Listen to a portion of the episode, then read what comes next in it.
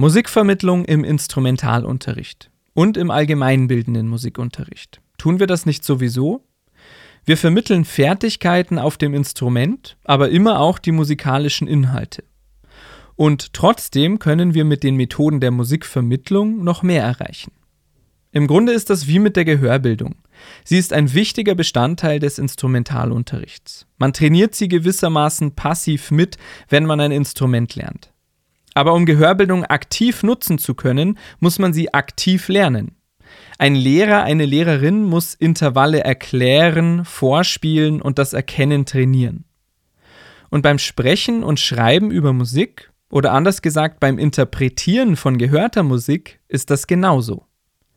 Natürlich ist die Grundstimmung eines Werks oder Emotionen in der Musik für Hörerinnen recht intuitiv spürbar. Aber das in Worte zu fassen, muss man üben, ein Vokabular dafür entwickeln. Man muss lernen, Stimmungen zu beschreiben und auch, wie sie musikalisch dargestellt werden. Und wofür ist das gut?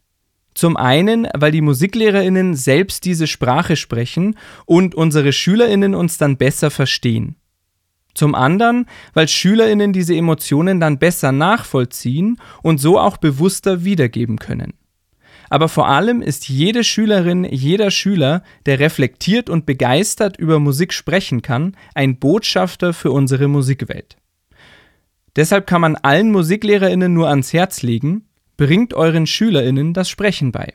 Das Sprechen über Musik.